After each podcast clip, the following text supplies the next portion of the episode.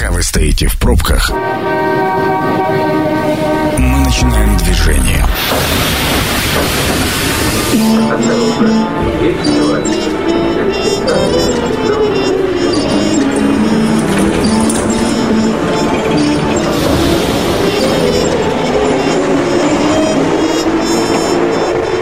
Метро. Главные темы Красноярска. Добрый вечер, это программа «Метро». Прежде чем мы перейдем к основной нашей сегодняшней теме, хотелось бы сообщить вам о том, что партнер программы «Метро» на этой неделе – группа компании развития «Жилой комплекс Абрикос». А вот теперь еще раз добрый вечер. Анна Прохорова, Сергей Васильев э, здесь в студии. И сегодня, э, Аня, добрый вечер. Да, привет. Привет, Сергей. Здравствуйте всем слушателям. Да, и сегодня будем говорить о событии, которое произошло вчера в Казани. Сегодня э, в Татарстане национальный траур не знаю, почему по стране не объявлен, но, в общем, а, история про то, что вчера в Казанскую гимназию номер 175 в районе половины 10 утра пришел молодой человек, 19 лет от роду, бывший ученик этой школы, вооруженный дробовиком и взрывными устройствами, и устроил пальбу. Звучит как-то до неприличия обыденно, но, в общем, Семь детей погибло сразу на месте, один взрослый, один э, взрослый скончался в больнице, и там порядка 21 или 22 пострадавших разной степени тяжести находятся в э, больницах. Как так произошло? Почему произошло? С чем это связано?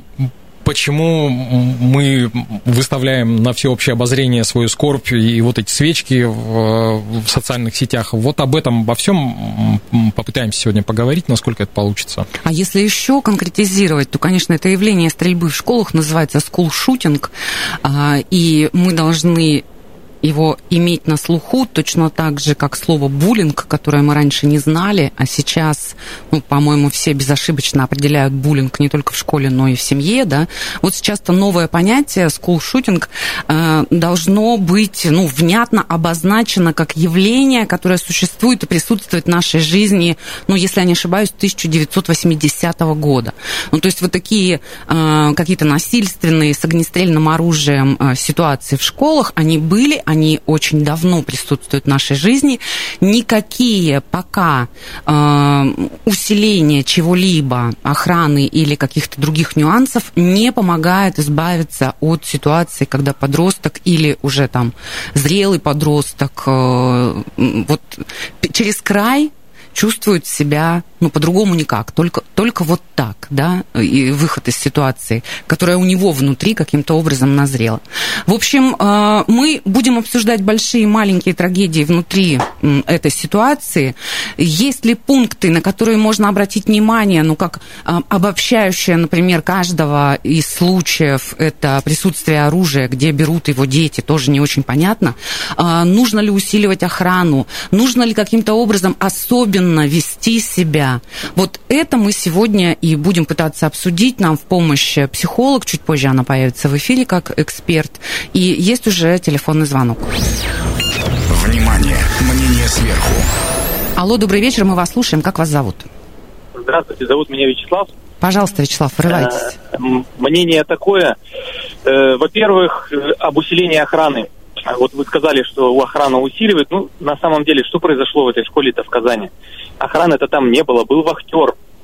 То есть, ну, вахтер как мог, так и против, противостоял, конечно, честь ему и хвала за это. Но я, как отец э, будущего первоклассника, который в этом году пойдет в школу, я буду в своей школе, вот куда мы пойдем, буду настаивать, буду подбивать всех остальных родителей, если там это до этого еще не сделают, ну, буду подбивать на то, чтобы у нас была именно охрана, то есть именно заключен договор с частным каким-то охранным предприятием, где будут, э, ну, так, в прямом смысле, вооруженная охрана, чтобы была, чтобы стоять два человека. Я готов, как родитель, за это доплачивать. И другие, я думаю, родители тоже будут готовы за это доплачивать.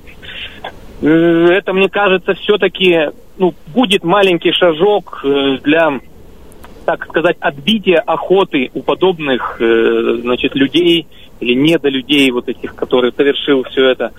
Вот, это первое. Ну и второе, э, как бы хочется простить и у родителей этого юноши, который устроил это злодеяние, и у психологов того заведения, где он учится, и у педагогов учился. То есть вот неужели не видели, какие происходят изменения с ребенком? То есть, ну, если он сошел с ума, то это одно. Если он, э, значит, просто стал проявлять агрессию или поддался, значит, каким-то, вот, может быть, в соцсетях, в какие-то ловушки в эти попал, как вот были же, значит, эти группы суицидников. Может, здесь что-то подобное, какое-то внушение произошло. Но неужели педагоги и родители не увидели, что с человеком творится что-то не то? Спасибо большое, Вячеслав, услышали вас. А, ну вот вопрос, связанный как раз с мнением, что действительно охрану нужно усиливать категорически. Ты сегодня мне рассказывал по поводу выступления президента. Да, это было еще после э, трагедии в Керчи, которая произошла 17 октября 2018 года. И там, собственно говоря, уже после этого, э, я напомню, там э, тоже молодой человек в колледж пришел, и там-то 21 погибший был. И после этого, соответственно, Владимир Путин давал поручение Росгвардии по ужесточению контроля в сфере оборота оружия, и в Госдуму вносился проект, значит, о том, что Росгвардия теперь будет э, отвечать за охрану в школах, и все это было. Угу. И сейчас, и ровно вчера президент э, в очередной раз дал поручение, ну, потому что в прошлый раз отреагировали, угу. сделали новый регламент получения оружия, но, как показывает практика, не останавливает эта история. Угу. Да, я еще прочитаю об исследовании, которое мне отправила одна из подписчиц вот на мое предложение порассуждать тоже о пунктах, которые могут помочь вырулить из, таки, из, из такой ситуации, как явление, да? Давайте послушаем телефонный звонок. Добрый вечер, как вас зовут? Добрый вечер, меня зовут Анастасия. У меня мнение, мнение и по поводу того, что вы сказал предыдущий радиослушатель. Да-да-да, пожалуйста. По поводу частной охранной организации. В этом году с 1 января во всех школах было заявлено, что все школы обязаны отказаться от ЧОПов и будет охранять нас Росгвардия. Поэтому кто там говорил о том, что не хотят охранять, чтобы ЧОПов-то охраняли, этого уже не выйдет. Кроме того, охрана ЧОПовцев это такие же несчастные бабушки, которые сидели, будут сидеть, потому что иначе стоимость охраны поднимается просто, ну, не просто на а на порядок. Это первое. То есть охрана никого не спасет, все равно, какая бы она там ни была. А от бомбы, закинутой в окно, уж тем более. А на самом деле надо работать, как педагог, я учитель, и надо работать с детьми а, на базе еще вот первых там четырех классов, тем более с пятыми, девятыми классами, потому что э, наша психология современного мира, которая очень атомизирована, которая направлена на индивидуальность очень сильно, на рост индивидуальности, она привела именно к тому, что человек начинает считать, что мнение общества не важно, общество для него не важно, что он хочет, он и сделает. И э, сегодняшние наши дети, увы, в школах, это правда так есть, считают, что им все обязаны, а они никому ничего не обязаны. Что они хотят, то они и делают. То есть, как бы, ну, вот мы это видим а, с учителями, что происходит. И они потом чуть взрослее выходят и считают, что они также могут прийти в школу и сделать все, что они хотят, и им за это ничего не будет. Они реально не понимают, они играют, они не боятся наказания, потому что они не понимают, что их реально могут наказать. Надо работать с системой правоохранения на уровне, когда это еще вот эти детские школы, детские комнаты привода, милиции и так далее, которые сейчас, по сути, уже не работают, устранены. То есть дети не боятся. Угу. Настя, скажите, пожалуйста, я прошу прощения, что я так немножечко упростила обращение к вам. А, скажите, э, вы сейчас упомянули исключительно работу психолога в школе? Или это какая-то история и про семью? Нет, это не только, конечно же, работа, э, э не только работа психолога в школе, потому что один психолог в школе никогда ничего не сможет наработать, потому что это, вот знаете, как э, если сравнивать э, с работой, ну, не знаю, какого-нибудь слесаря, вот целый день слесарь точил, точил, точил, потом пришел какой-то мужик, взял, пришел и там его гайки расточил. Также психолог работал, работал, работал, а вечером в семье пришел, отец дал сыну пару раз кулаком по лицу, и вся работа на смарт. Нет, вот, безусловно, надо работать в плотной смычке. А, родитель, психолог, учитель и правоохранительные органы, которые реально привлекут, покажут, сводят, покажут. И они просто пальчиком говорят, ай-яй-яй, Мишенька, так нельзя. Анастасия, а, позвольте задать еще один вопрос. Вот э, в сетях, опять же, очень много транслируется о том, что интернет виноват, и вот, значит, игры виноваты. Вы э, радикально к этому вопросу подходите или же... Нет, абсолютно нет. Я не радикально к этому подхожу, потому что а, ну как, э, это, наверное, знаете, как... Э, не, не, не, не люблю, когда сравнивать, типа, в Советском Союзе этого не было, в Советском Союзе это тоже было, но в Советском Союзе дети были больше заняты, а сейчас они в связи с а, либо перегруженностью лезут в сети, ну, когда дети перегружают кружками, чтобы отдохнуть, либо с недогруженностью лезут в сеть. Все, все влияние интернета, которое есть, его можно так или иначе попытаться снизить, ну, снивелировать все эти углы, если вовремя распознать ребенка. И кроме того, наши органы имеют возможность отследить таких вот реально проблемных детей, кто состоит в этих там группах, активно там пишется, и передать... Э, и вот у нас нет, опять же, это смычки правоохранительного органа, школа, психолог, потому что эти данные не передаются дальше для того, чтобы работать с ребенком на моменте, когда он только-только, ну, вот начал вливаться вот в это все опасное, угу. чтобы предотвратить, ну, вот, проще всего болезнь предотвратить, но пока только-только ты начал заболевать, чем лечить потом уже тонну последствий. Ну, понятно, Анастасия, спасибо большое. Вопрос э, ясен. Я тоже с этим согласна, но получается, что смычка правоохранительных органов, она же в какой-то момент должна появиться. То, то есть должен произойти прецедент, да, а получается, что до прецедента мы, по большому счету, ничего не можем ни о ком знать. Вот как- как-то картина вот такая выстраивается. Слушай, мне вот, э, опять же, тут Анастасия поминала Советский Союз.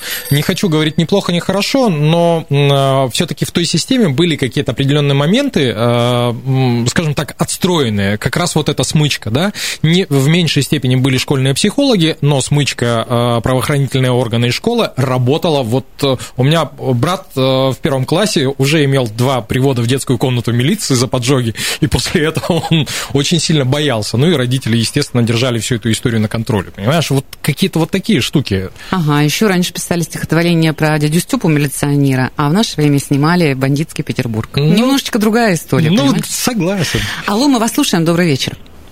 Алло, здравствуйте, меня зовут Михаил. Пожалуйста, Михаил, рывайтесь. У меня вопрос такой вообще по поводу ужесточения э, выдачи разрешения на оружие. Угу. А в чем проблема вообще у нас в государстве вести на, не знаю, на, на экзамен или как там это происходит, э, полиграф? Угу. То есть вот банально задавать человеку вопрос, с какой целью он приобретает, планирует ли он там какие-то там штуки на полиграфе это отследить. Разве это тяжело? Я не знаю, не могу ответить вам за государство, но вопрос принимается. Спасибо огромное. Я вообще услышала мнение, опять же, в комментариях у себя в ленте о том, что а, с точки зрения психологии наша, наша психика принимает какую-то окончательную форму да, зрелости, так сказать, примерно 24-25 лет. И что до этого момента как раз истории с выдачей разрешений на оружие или даже на вождение автомобиля, ну, все-таки это немножко лишнее, потому что психика очень подвижная, и надо все-таки дождаться, пока она сформируется. Я это сего... вот мнение просто человека. Да, я сегодня сталкивался с еще одним мнением, что мы на оружие пытаемся наложить какие-то запреты, возрастные цензы, а на автомобиле наоборот все уменьшаем, уменьшаем, хотя автомобиль, ну, по сути, это же тоже средство повышенной опасности. Согласна. Простите.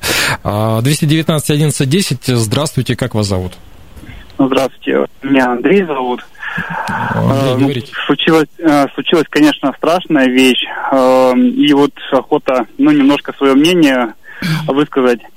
Э, ну, это у меня так сформировалось, я не знаю, может кто-то считает по-другому.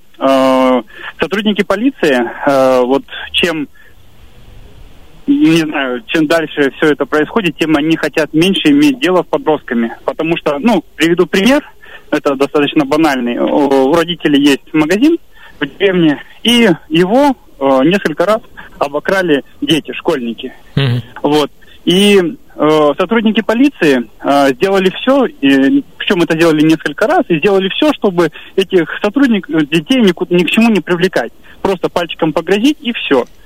И э, я думаю, это все разбаловало детей, они видят, видят свою ну, безнаказанность. И я вот согласен, э, звонил, или пример тут из вас приводил, что раньше было пожестче немножко и привлекали всех. Да, вот к этому я согласен. Должно быть какое-то наказание. Если ты что-то сделал, ты должен понести наказание. Тогда будет хоть какой-то отсев. Да, он будет небольшой, но будет. И сейчас школьники, им много дозволено. И мне кажется, нужно это ограничивать. Вот эти свои права, которые они там, у меня есть право то, право такое, все знают свои права, и доводит, мне кажется, это вот беспределу, который сейчас происходит. Нужно все ужать, более жесткое, может, воспитание, там, дать какие-то права воспитателям, потому что их жалко, действительно. Спасибо большое, принимается, Андрей, да. Да, и вот э, тут мы подходим к вопросу, который начали обсуждать с тобой еще до начала эфира, да, в рамках нынешних условий, э, что в школах учителя боятся лишний раз трогать учеников, значит, полиция лишний раз, потому что тут же появится омбудсмен, который начнет э, говорить за права ребенка, а родители сами какую, э, какое участие в жизни своих детей принимают сегодня? Открытый вопрос, давай его обсудим сразу после небольшой рекламы и вернемся в студию. 219 11 10, ваше мнение. Но прежде чем э, прервемся на рекламу, напомним о том, что партнер программы «Метро» на этой неделе – группа компаний развития жилой комплекс «Абрикос». Это программа «Метро». Авторитетно о Красноярске. Большие и маленькие трагедии. Тема нашей сегодняшней программы. Мы обсуждаем как раз события, которые произошли в Казани вчера. А, мы говорим о стрелке. В результате а, того, что он ворвался в школу, огромное количество пострадавших и погибших ребят и учительница, очень юная, я бы сказала. Мы сегодня пытаемся обсудить не только пункты, которые нужно ужесточить или на которые нужно обратить внимание для того, чтобы такие происшествия больше не случались, но обсуждаем в принципе явление, когда молодой человек с оружием оказывается на пороге школы, и дальше уж, как говорится, никогда не бывало хэппи-энда. Ну, Еще да. ни разу за большое количество времени. А, мне очень интересный факт прислала моя подписчица Ольга. А, вот речь идет о исследовании, которое проведено и опубликовано коллективом американских авторов из университета Эмлайн Миннесота в 2021 году.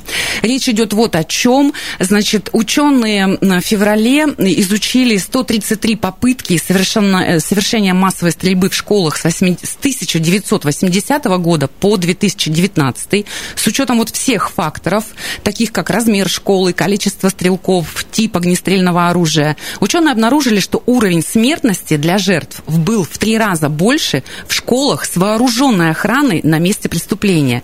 Исследования показывают, что наличие офицерского оружия увеличивает агрессию. Это известно как э, вот, эффект оружия.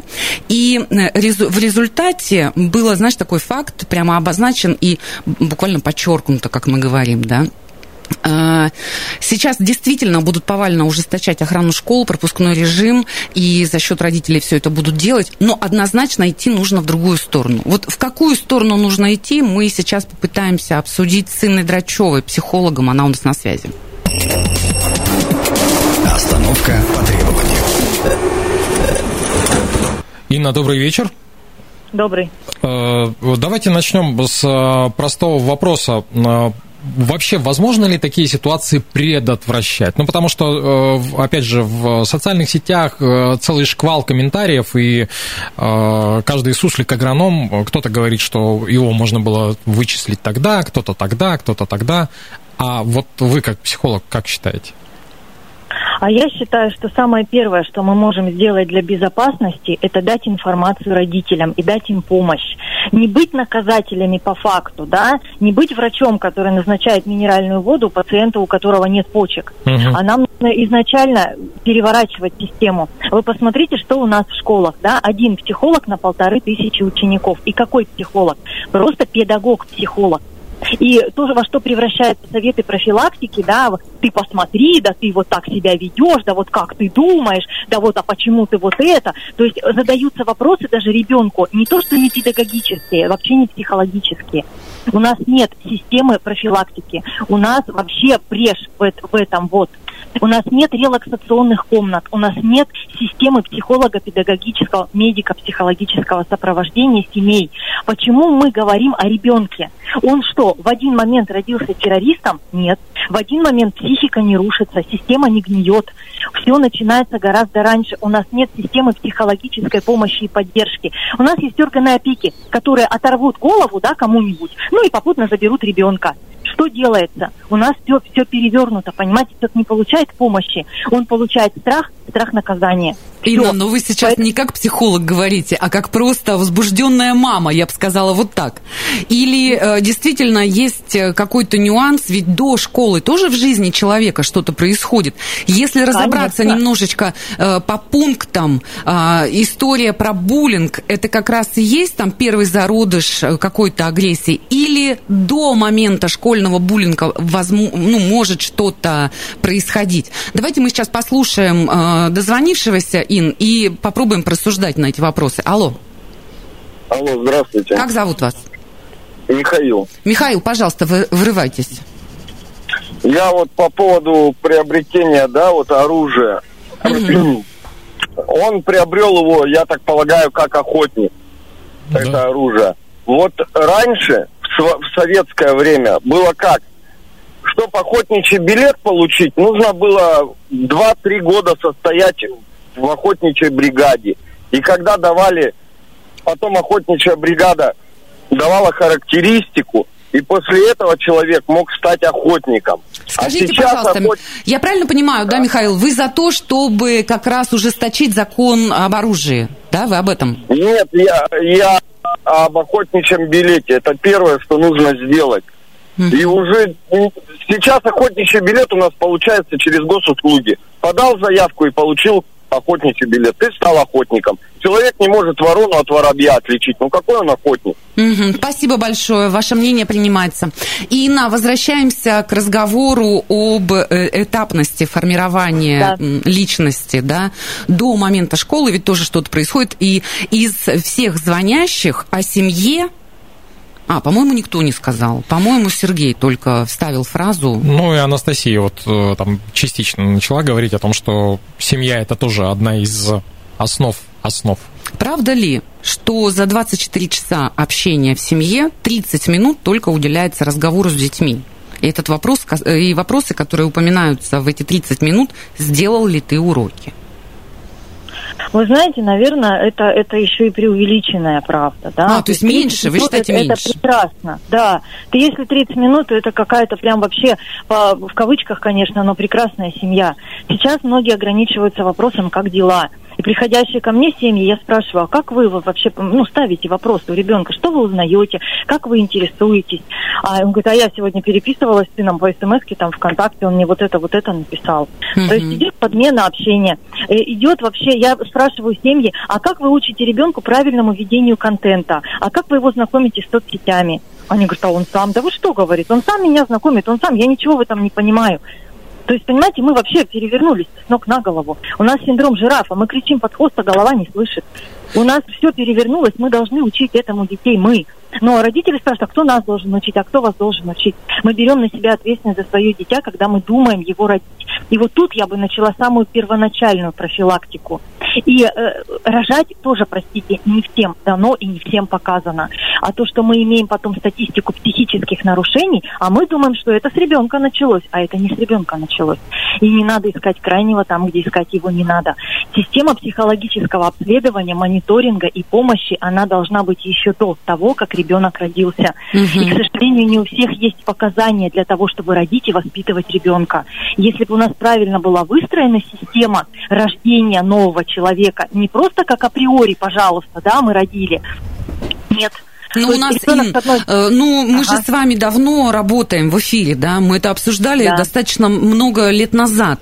У нас нет да. задачи э, сократить да. количество врождаемости, она стоит наоборот. Нам еще и деньги за, дают за да. второго, за третьего. Да. То есть да. здесь уже такой колбасный цех, знаете. Ну, вот сколько да, бы ни было, цех. лишь бы, да. лишь бы увеличивалось э, вот это статистические данные, да, которые да. чуть-чуть превышают смертность, и слава богу. Ну, видимо, да это такие глубочайшие, я не знаю, ну, корень, да, всего большого вопроса. Но так или иначе, вот что бы вы сказали с точки зрения э, этапности, вот родители, дальше школа, есть ли какие-то внешние признаки того, что с человеком что-то не в порядке, если он приходит какой-то домой, и из школы, да, и, и, и наоборот, как-то он приходит в школу, каким-то образом он выглядит не так, как хотелось бы. Возможно, это и зависит и от количества психологов, я согласна. Но тут же тоже угу. перекосы на местах могут быть, Ин. Ну вот мы могут, заведем их 25 да. штук, и будут эти публичные анкетирования, опять же, с тыканием Бумажки. пальцев. Да, Бумажки. с тыканием да. пальцем. Бумажки. Ты нормальный, а ты ненормальный. Слушайте, ну, да. опять же, мне кажется, если в семье совсем все не в порядке, порядке, то хоть 25 психологов, э, хоть 45, ну, ситуацию-то это не спасет никоим образом, да? Если, если... А вы понимаете, бывает ситуация, когда э, ребенок убийца, а в семье внешне все в порядке, понимаете? Внутренность семьи, она тоже может быть очень сильно скрыта. Поэтому здесь вот самое первое, вот что бы я хотела, я не люблю вот это вот все словоблудие, я люблю конкретику. Первое, на что мы должны обращать внимание, это нетипичные характеристики поведения ребенка. Всегда он был эмоциональный, всегда бурный, всегда такой вот, ну там, ну, любитель там сматериться, хлопнуть дверью, и тут вдруг он становится ровным, спокойным, доброжелательным, родители радуются, все говорят, ну вот, как бы ребенок меняется, он израстается, а это повод напрягаться. В 70% случаев это повод задуматься, не напрягаться. Напрягаться, если вам психотерапевт или психолог скажет, напрягаемся. Это повод задуматься. В современном мире при огромном потоке информации любые изменения, диаметрально противоположные привычному состоянию ребенка, это повод задуматься. Не повод порадоваться, а повод задуматься. Ина, давайте Второе. здесь паузу. Ага. Подождите, вот на втором пункте Давайте. э, сделаем паузу, потому что есть телефонный звонок. Алло, мы вас слушаем. А, здравствуйте. Да, здравствуйте. Как вас Я зовут? вот хотел бы, Евгений, Да, пожалуйста. я вот вспоминаю свою молодость, детство. Какие психологи, какие школы эти, комнаты релаксации в школе выясняли отношения на улице сами. И кого-то, кто-то кого-то бил, и всегда были какие-то, над кем издевались. Ну, не издевались, а с родителями общение. Ну, какое было? Со школы пришел, портфель бросил, убежал. Евгений, у нас с вами было счастливое детство. Я целиком и полностью разделяю Ничего ваше не мнение. было этого, Что не сегодня было. нам сделать? Да ничего не сделать. Дать просто... Дети стали не самостоятельные. Спасибо Ну, это- огромное. Есть такое мнение, Это да. риторический вопрос, и мы его уже обсуждали и в эфире, и за эфиром. Инны возвращаемся. Инна, мы остановились на пункте номер два. Да. Мы остановились на пункте номер два. Второе, на что следует обращать внимание, это э, чрезмерные какие-то проявления. То есть что-то обострилось, что-то заострилось. Что-то, что было раньше, укладывалось в какую-то, ну, скажем так, норму, да, то есть не бросалось так в глаза, вдруг стало ярче. Ну, например, стал всегда э, хорошим аппетитом отличался, стал есть чуть-чуть больше. Всегда, в общем-то, был веселый, задорный, а тут смеется и не может остановиться. Прячет глаза там, где раньше не прятал. А, Появился интерес к необычным вещам. Появился интерес э, к каким-то там, ну, скажем, там, узконаправленным вещам, да, к чему не было. Это может быть там научные статьи, какие-то Мгм. там увлечения чем-то, да, то есть узконаправленность, она тоже должна насторожить. Это не, не потому, что плохо, а потому, что это характеристика заострений, личностных заострений человека. Они ведь могут носить и другой характер. Тот, кто патологически увлекается динозаврами, в дальнейшем может стать зависим от какой-то другой информации. Мгм. То есть должны сильно радоваться тому, что ребенок прям, ой, он фанатик, мы ему все покупаем с динозаврами, все там с какими-то куклами Monster High, то есть это же может быть и другой чертой, это проявление уже имеющегося заострения, акцентуации характера. Вот это нужно все, на, на это нужно все обращать внимание, понимаете? Ребенка нужно не просто смотреть, им дышать нужно, его, им нужно быть проникнутым, но без фанатизма. У нас быть проникнутым ребенком означает контролировать его. Ты пришел, ты ушел звонками по телефону, правда? Шапку Ты надел. пришел, ты ушел, Да, ты ключевая съел, фраза. шапку да. Ты надел. поел. Вот, да, да. И то есть вот правильно, у нас тотальный контроль. У ребенка формируется ощущение шоу за стеклом, плюс агрессивный поток информации. Ребенок не справляется, понимаете? Он залазит в интернет посмотреть одно, а выкидывается другое. У меня взрослые пациенты страдают от, от информационного шока, от информационной атаки. С детьми происходит то же самое. Это токсичность. А к оружию это, пожалуйста, это доступность компьютерных игр это, это чрезмерная атака на психическую сферу визуальной картинкой и звуком. Вот почему, когда мы отключаем звук, да, ребенку игра становится мало интересна, потому что основной психологический эффект убийства мозга возникает тогда, когда мы имеем дело с картинкой и звуком. Все. Это оружие, а игры с жизнями, а уровни. Понимаете, ценность жизни снижается. Дети, которые играют в игры с уровнем, с жизнями, они что думают? Вот тебя убили, у тебя еще две жизни есть.